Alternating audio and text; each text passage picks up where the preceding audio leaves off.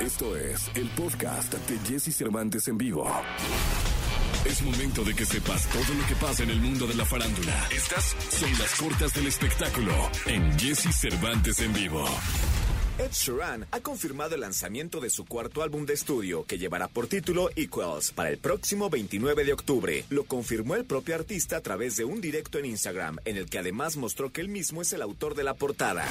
BTS, una de las bandas más importantes del momento, decidió cancelar su gira mundial, definitivamente a causa de la crisis sanitaria por COVID-19. Cabe mencionar que BTS anunció en 2020 una gira en tres continentes con 40 presentaciones, pero la banda decidió posponerla con el fin de disminuir los contagios.